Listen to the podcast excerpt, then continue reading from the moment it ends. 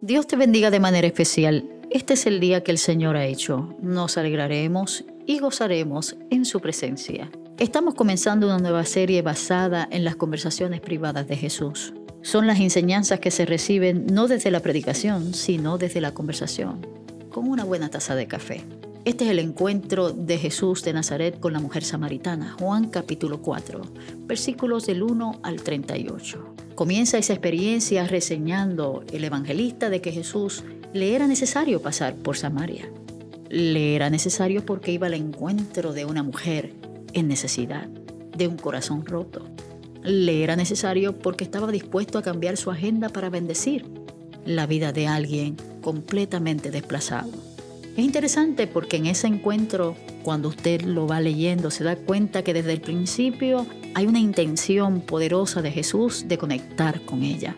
Dice que era la hora sexta y que esta mujer viene a sacar agua en un momento inusual y Jesús le dice dame de beber pues sus discípulos habían ido a la ciudad a comprar de comer. La mujer samaritana le dijo, ¿cómo tú siendo judío me pides a mí de beber que soy mujer samaritana? Porque judíos y samaritanos no se tratan entre sí.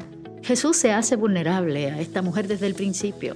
No está necesariamente esperando que ella lo reconozca desde primera base. Simplemente esa experiencia donde empiece a dialogar sobre algo que es común y corriente, cómo saciar la sed.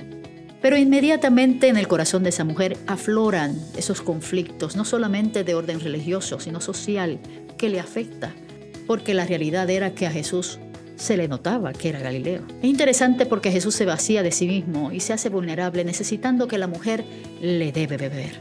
Pienso que nosotros en alguna medida también debemos ser así. Qué humildad, ¿verdad? Qué enseñanza tan poderosa. Y claro, hay algo que también debemos enfatizar de este encuentro y esta conversación privada. Nuestra relación con otros. ¿Afecta nuestra relación con Dios? Nuestra relación con Dios. ¿Afecta nuestra relación con otros? Por otro lado, Jesús no le contesta a la mujer samaritana su pregunta, sino que la lleva a que se enfoque en el conocimiento y en la relación con Dios. Le dice, si conocieras el don de Dios y quién es el que te dice, dame de beber, tú le pedirías y él te daría agua viva. En este relato se descubre que el don de Dios no es un libro, sino que es una persona, es Cristo mismo. Luego la mujer le pregunta, ¿acaso eres tú mayor que nuestro padre Jacob? ¿Será Jesús mayor que nuestros antepasados? ¿Será Jesús mayor que nuestros propios prejuicios y nuestra experiencia religiosa? ¿Será Jesús mayor que nuestros días de culto?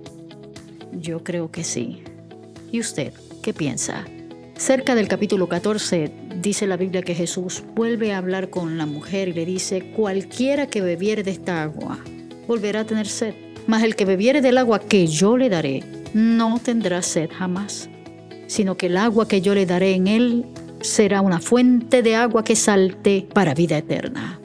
Qué conversación más profunda, más hermosa. Jesús nos está invitando no solo a la mujer samaritana, sino a todos, a beber del agua que salta para vida eterna. Esa fuente de vida que es Él, para que no tengamos sed jamás. Que el Señor les bendiga.